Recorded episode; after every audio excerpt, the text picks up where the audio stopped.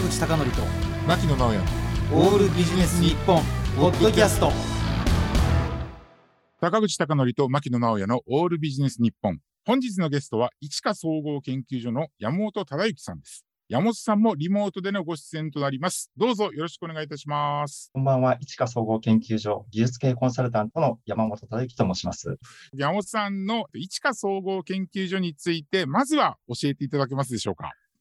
えーと、事業としましては大きく2つ行っておりまして、まず1つ目はビジネスコンサルティングの事業になります。専門分野は技術経営、まあ、MOT と呼ばれる分野になります。MOT というのは、マネジメント・オブ・テクノロジーの略でして、まあ、簡単に言いますと、自社の持つ独自の技術の強みを経営やビジネスに生かすということで、まあ、企業価値を高めるということを目指しています。で、二つ目なんですが、はい人材組織開発の事業になりまして、うんまあ、私の思いとしましては、経営やビジネスの基盤としては最終的には組織や個々の人材の力だと考えていまして、非常に思い入れがある事業になっています。まあ、特に私はまあ技術経営という分野が専門になりますので、まあ、技術系の人材がビジネス系の知識やスキルを身につけて、まあ、ビジネスのわかるエンジニアとして活躍してもらえることに重点を置いています。ありがとうございます。あのー一言技術って言っても非常に多岐にわたる中で、はい。あの、それぞれの技術、あの、山本さんの、なんていうの日々のご研鑽の中で追っかけてらっしゃるって、そんな感じなんでしょそうですね。おっしゃるように技術の幅がかなり広いですので、まあ、お客様の業界や業種を中心にということになります。なるほど、なるほど。この一華総合研究所というものなんですけれども、はい。大体いつぐらいに創立、創業されてるいらっしゃるんですか？はい。昨年になります。ということは約1年ぐらい。そうですね。ああ、なるほど、なるほど、なるほど。で、ここで言うところのこの一華っていう名前ですね。ひらがなで一華総合研究所というのが、えっ、と、名称になされてますけれども、このはい。一華っていうのは何か特別な、あのね、さんね僕はちょっと予想が一つあるんですけどね、はい。山本さんの愛人の名前じゃないかな。違いますか？今のところ、愛人や不倫相手はいない、今のところは。そうなんですか。これ以上やるとちょっとすいません。もう炎上の覚悟なんで。やめておきましょう。はい。えっと、いとちとかはそれぞれ意味がありまして、まず、いはイノベーションとか、まあ、インキュベーション、あの、ビジネスを付加させるという意味なんですが、で、知に関しましては、知恵とか知識、知見といった知の部分ですね。その力を最大限に活用するという意味になります。で、三つ目のかに関しましては、未来に向けた新たな価値を創出していこう。まあ、そういうようなポリシーで、そのような名前を作りました。これが一応表向きの公式な意味になります。表向き？ってことは何かこう、裏というか、なんか別の意味っていうのもあるんですか？まず、意に関しては、あの、これまで私が縁がゆかりのある土地や地名の頭文字が、意がつくところが多くてですね。まちなみにどの辺なんはですか？出身が北海道の岩見沢というところでああ、なるほど、なるほど、そうですね。あと、はい後に住んだり勤めたところのある場所に関しては、まあ、東京の板橋ですとか、ああ、なるほど。あと神奈川の磯子、千葉の市川、はい埼玉市の岩槻と、なぜか頭に「い」がつくところに縁があります。なるほど。で、はい次の地とかに関しましては、はい妻の名が千佳子と言いまして、そこから地下を取ったものになります。えっ、と、奥様のお名前を取られてらっしゃるという。はい。でも坂口さんのご指摘はすごくドキッとしました。なるほど。あこういうパターンはですねあの愛人にも同じこと言って自分のね愛人の名前つけたよっていうパターンってあるじゃないですか。ああ、なるほど。やめておきましょそういう。はい失礼しました。はい。それで、あの、今回その技術系のそのコンサルティングということなので、はい。先ほどもね、その広いっていうのありましたけれども、このご専門領域っていうのはどういった領域になるんでしょうか、はい。あの、技術の中でも、まあ、技術経営、まあ、技術をはいはいはいビジネスに生かすというところなんですが、その技術に関しては、特に私が今までのキャリアの中でうん、ファクトリーオートメーションっていう、まあ、工場とか生産の自動化システムですとか、あとはロボティクスやメカトロニクス、はいまあ、機械電気といった業界になります。あの、山本さん、ちなみに私、前々職では FA を作ってるメーカーにいたんですけども、すごくあの、ファクトリーオートメーションで分かりづらいので、どう説明したらいいでしょうか？そうですね。工場で例えば、従来ですと人が手作業で物を作っていたところが、このロボットや機械によって自動的に作れるようになるっていうようなシステムになります。FA っていうと、いわゆる自動化なんでしょうけど、はいあの小型のシーケンサーからすごい大型のものまで、これ様々至ると思うんですけど、はい。山本さんがお手伝いなさってるのは、大体どこら辺の領域なんですか？あのー主に中規模、ファクトリーオートメーションそのものでは得意なシステムインテグレーターの会社の方がいっぱいいらっしゃると思いますので、そういった方々がやられているそのシステムの情報を、まあ、経営の方やビジネスの方に生かすという方に注力しています。なるほど。はい FA の販売してるとこって全部自分のところがいいとしか言いませんから、彼らに騙されないように中小企業を守ってあげて、山本さんが。はい。こういう、なんていうか、技術経営した方がお金巻き上げられないで済むよと、はいいうこ。とを指導している感じですね。あの、特に目利きっていうところでは、それはあると思いますね。FA なんて一回導入したらもう変えられないですもんね。ああ、おっしゃる通りです。ねえ、はい一度騙されたらもう地獄のね、あり地獄にはまってしまうわけですから。はい。あの、ここからはご経歴につながるんでしょうけど、はい。あの、前職の会社のつながりとかで、結構なんか有益な情報って得られたりするんですか？そうですね。私自身もいろいろと、まあ、先ほどシーケンサーというかなりもうわからないような言葉が出てきましたけれども、あのシーケンサーという、まあ、制御装置ですよね。で、それのメーカーさんをいくつかこう、実際に自分が使った経験がありますので、でそれぞれ向き不向きがありますので、そういったところの経験も生かして、へえ。まあ、これまでのですね、ご経歴を踏まえて、今の、あの、独立されて、コンサルティングを行われていらっしゃると思うんですけれども、今までのところで言うと、例えばその重工業メーカーであったりとか、プラント制御システムメーカーといったようなところを、あの、事前にご紹介いただいておりますけれども、そこでのその、ファクトリーオートメーションに関する知見っていうのが、こう、ベースになってるということなんですけれども、はい。具体的にどんなお仕事をされてたんですか？そうですね。あの、工場系ですと、例えばうん機械部品などの製造工場、うんあとはプラント系ですと、まあ、ちょっと FA とは外れますけれども、まあ、プロセスオートメーションと呼んだりするんですが、うん、はいはい。発電所だったり、まあ、火力発電所や原子力発電所、あとはそれを検査するロボットですとか、んそういったものに携わってきました。いやいや、あのね、重工業メーカーとかプラント制御システムメーカーというと、まさに私の前職なんかとも関わりがあるので、そうでした。はい、すごく興味があるんですけれども、はい。ここでね、その一つエピソードとして、2005年の愛知万博ではすごく大きな、まあ転換点じゃないですけれども、何か大きな出来事があったというふうに伺っておりますけれども、はいどんなことがあったんでしょまあ、万博という非常に大きなイベントであって、はい。まあ、あの当時出展したロボットとしては、まだ珍しかった、まあ、階段を上るようなコンセプトロボットを開発して出展したんですけれども、うん。まあ、万博の場合は、まあ、大きなイベントであるということに加えて、まあ、スケジュールがもう確定しているということ、まあ、さらに万博ですので、その新しいものとか革新的なものを技術を用いなければいけないという、まあ、この3つの要素が重なって、絶対に遅延なく、かつ成功させなければいけないという、まあ、普通のお客様への業務ですと、例えば納期が遅れたりっていうこととかは、まあ、お金で半分解決できたりするところもあるわけですけれども、まあ、こういうイベントもので、しかも新しいものというのは非常に苦労して、まあ、肉体的にも精神的にもあのハードな日々を送り、また自分の限界も知ったっていうところですね。山本さんのご経歴というか、っていうと、どちらかというと、まあ、いわゆるその日本的な区分けでいうと、文系理系でいうと理系ですよね。そうですね。でも、こういった、例えばその愛知万博みたいな、こういうイベントの責任者というものをやられたというふうに伺ってますけれども、あんまり技術的じゃない、なんていうのかな、めんどくさい調整とかそういうのって大変じゃなかったですか？あの、私の当時の場合は、基本的には技術のところあ、なるほど、なるほど。を中心に行っていました。あ、そういった、じゃあもう全体のところっていうのはまた別の方がやられてたってことなんですね。そうですね。このロボットを開発するプロジェクトという意味では、うんあの、またプロジェクトのマネージャー、リーダーがいて、うんその中のいくつか技術があって、まあ、特にそのシステム系の技術のところを私はメインに行っていました。なるほどあ、そこが一番、あの、核となる部分でもあり、また新しい技術を導入したところということで、非常に苦労したところですね。あの、当時からするともう15年以上経ってますけれども、2005年でやっぱりその階段をロボットが登るっていうのはすごく難しいことなんですかね。そうですね。あの、当時では、あの、登るロボットは、あの、有名なアシモだったりとか、そういうロボットがあったわけですけれども、はいこのロボットの場合は、足の先端に車輪がついていまして、うんあの、スター・ウォーズでいう R2D2 っあの、3本の足があって、あの足にそれぞれ車輪がついていて、走行もできてうん、かつ歩行もできるという、あの普通の歩行ロボットと比べるとうん、非常に難しいところでした。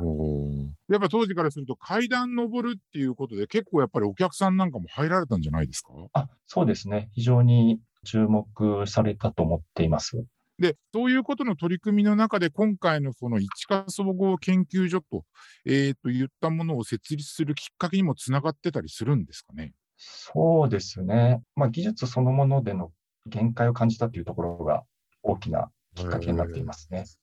まあ、私がもともとエンジニアでうん入ったというか、工学系の技術が専門だったということもあって、まあ、そこにその寝食を忘れて、まあ、ロボットの開発とかメカトロニクスの開発につぎ込んできたんですけれども、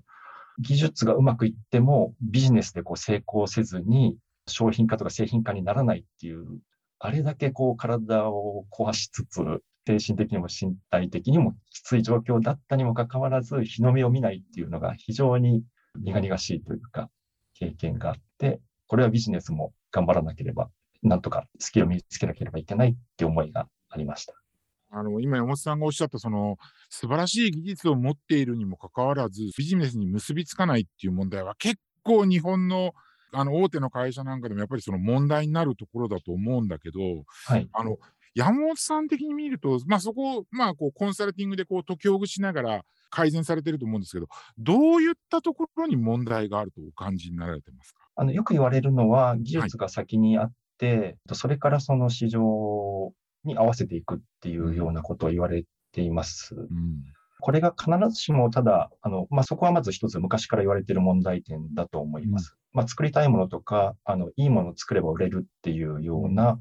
まあ、特に過去の日本、まあ、高度経済成長期と呼ばれるところでは、それでこう成功してきたところがあるので、はいそこがまず一つ問題だというのはよく言われていることですね。あの、私がかつて勤めてた会社もですね、私覚えてるんですけど、新入社員の最初の訓示の時に、、はいい。いものを作れば売れるっていうことをすごい覚えてます。はい。はい。そういうことがやっぱり一つ問題点としてあるんですね。そうですね。あの、だいぶ一時期に比べると、うんあの、マーケット志向というふうに言われるようになってきましたけれども、まだまだ技術系の会社では、あの、それが実践できてないところが多いではないかと思っています。うんあの、私ね、山本さんすごくユニークというか面白いなと思うのは、どちらかというと、そういった会社に技術的なバックボーンを持って入ると、はいそのいいものを作れば売れるっていうか、そこの、どっちかというと社内的に言うと技術屋さんの方がこう優位に立つじゃないですか。はい。そういった中で今お持ちになられているような、その問題意識を持たれたきっかけっていうのはあるんですかね？そうですね。まあ、先ほどちょっとお話しした、やはり技術であってもビジネスで成功しない。そうしますと、結局その技術系の会社であっても、確かに技術者が社員のほとんどを占めていても、うん。最後はやはり営業ですとか、うん文系の方々が声が強くなったりとか、うんあとは会社の経営層が意外と理系じゃない方が多技術系であっても多かったりするので、それ見たことかじゃないですけれどもうん、技術ばっかりやっていても稼いでるのは俺たちだみたいなところがあっ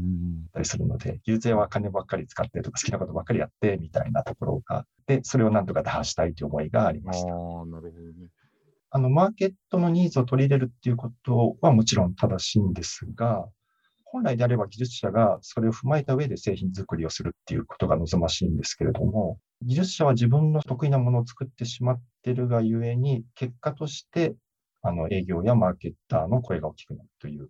それはむしろ技術屋の人たちをこう、なんていうか、方向修正するという意味で、いい意味にはならないんですか？そうですね。そこはそういううまくいくケースもあると思うんですけれども、やはりそのバックグラウンドがどうしても、あの、技術と営業マーケティングで異なりますので、なかなか双方のその理解が得られず、双方にお互い理解し合えればいいんですけれども、主張がこう平行線をたどっているような形ですね。その平行線をこう辿っているような時に、まあ、そのコンサルティングの中でそこでこう、うまく平行線を辿らないような取り組みをされると思うんですけど、はいそこで何かこう、山本さんがこれまでのご経験を踏まえた何かこう、ノウハウとかそういったものがあるとしたら教えていただきたいんですけど、何かありますか？あの、やはり両者がそれぞれお互いのことを知るということが大事だと思っています。。例えば営業やマーケティングの方が技術のことを知り、で、また技術者がビジネスのや営業のことを知るということですね。で、ただ両方のアプローチがあるわけですが、と私としては、あの、技術者がマーケティングや営業のことを知るっていうことが望ましいと思っています。やっぱりそういうことっていうのは、やっぱり技術者の間で言うと、あんまりこう知るっていう文化というか、マインドっていうのはやっぱ起きてないもんなんですかね。そうですね。まあ、基本的に技術者、エンジニアは理系としてそれぞれ大学だったり、大学院とかでその分野を極めて入ってきていますので、うん、まあ、むしろビジネス系のことはあまり関心がなかったりするわけですけれども、まあ、特に民間企業の場合はどうしても最終的には会社の利益を上げるっていうことになって、技術系企業といえどビジネスの視点は欠かせないというところですね。そこでね、ちょっと山本さんにお伺いしたいのは、技術者ってどっちかっていうと、こう、なんていうのかな。自分が突き詰める技術に没頭するみたいなところってあるじゃないですか。はい。まあそういうことをしつつも、マーケティングとかそういったことに対する知見っていうのも得ることによって、やっぱりその没頭っていうのがいい方向性を持つっていうことになるんでしょうかね。あの、ここは、あの、二つのキャリアパスがあると思ってまして、はい、あの、一つは、やはりその技術を極めるっていう人材は、どうしても必要だったと思っています。あの、技術の面でスペシャリストになる。うん、まあ、そうでないと、他の競合であったり、こうグローバルに戦っていけないっていう面で、うん、やっぱ技術のスペシャリスト、特化している人は必要だと思います。うん、でただ、あの全員がそうなってしまうと、企業としてビジネスにできないので、そうじゃない人に対しては、ビジネスのわかるエンジニア、技術者になってもらう。まあ、ほとんどの人がそちらの方のキャリアパスになってもらうことを経営としては望んでいると思います。まあ、私もあの仕事している中でこう人事の方とも話をしたりするんですけど、どういったらいいんでしょうね、今の山本さんのお話っていうのは、まあ、スペシャリストとゼネラリストっていうところにもつながるのかなと思いますけど、はい、その辺っていうのはやっぱり、どうやっていくかっていうのが、これからの会社の反映するかどうかっていうところに大きく関係しているというかね、いうことですよね。そうですね、うん、あの。これに関しては会社の方針もあると思いますけれども、うん、何より本人の興味とか関心がビジネス系の方にもあるかどうかあの、私のちなみに経験で言うとね、あんまりそういうことに対して、その、なんていうの、積極的に興味を持ってるエンジニアというか技術者って、私の周囲にあんまりいなかったんですけれども、そこら辺、こう、どうやってこう、興味を持たせたりしてるんですかね？まあ、私の経験もそうなんですが、うん、せっかく技術力が高くて、商品として社会に出ないっていうことを痛感する、ある程度ミドル層のの場合ですと、そういったところのマネジメントとか責任が持つようになってくると、これは技術だけではいけない。もしくはあと、会社のキャリアパス上も技術だけだと上に上がっていけないっていうようなこともあると思いますので、そこでこう知るような、やっぱりビジネスもやっていかなきゃっていうふうに知る人材と、やっぱり自分は技術だけでひたすら磨いていくっていうところに分かれるんではないかと思っています。その技術者の中でもやっぱりそういったそのマーケティング思考みたいなものを持ってる人間っていうのは、やっぱりそのえーと、技術を突き詰めてる人間ともやっぱりうまくコミュニケーションを取りながら、組織内でもバランスを取るし、えーと、営業とかマーケティングとかそういう部門ともそのバランスを取っていく。で、そこをまあ演出するのが、まあ、山本さんのお仕事っていうような感じなんですかね。あそうですね、おっしゃる通りです。まあ、今ね、本当にいろいろな技術というのが、例えば重工業とかプラント制御というところではない技術が世の中で取り沙汰されてますけれども、はい、やっぱそういったところにも山本さん、一生懸命キャッチアップされてるんですか？あのそこはあの一般的なトレンドとしては見てますけれども、うん、やはり限界があります。ですので、私が得意なところとか、うん、あとは経験してきたところ、あと興味があるところっていうのがどうしても中心になっていきます。山本さんが今興味を持たれている分野っていうのは、やっぱり引き続き重工業とかプラント制御、そういったところになりますか？そうですね。あとはロボティクスでしたり、メカトロニクス、ねね、はい、そうですね。そういった分野になりますね。でも、そういった分野でも、新たな技術っていうのを取り込みながら、改善というか、発展っていうのがあると思うんですけど、その辺っていうのは、ポイントはどの辺にあるってお考えでしょうかね？あの、一つはその技術の潮流っていうところがあると思ってまして、うん、はい。やはりその技術的に進化するっていうところの流れを見ておくっていうことが一つ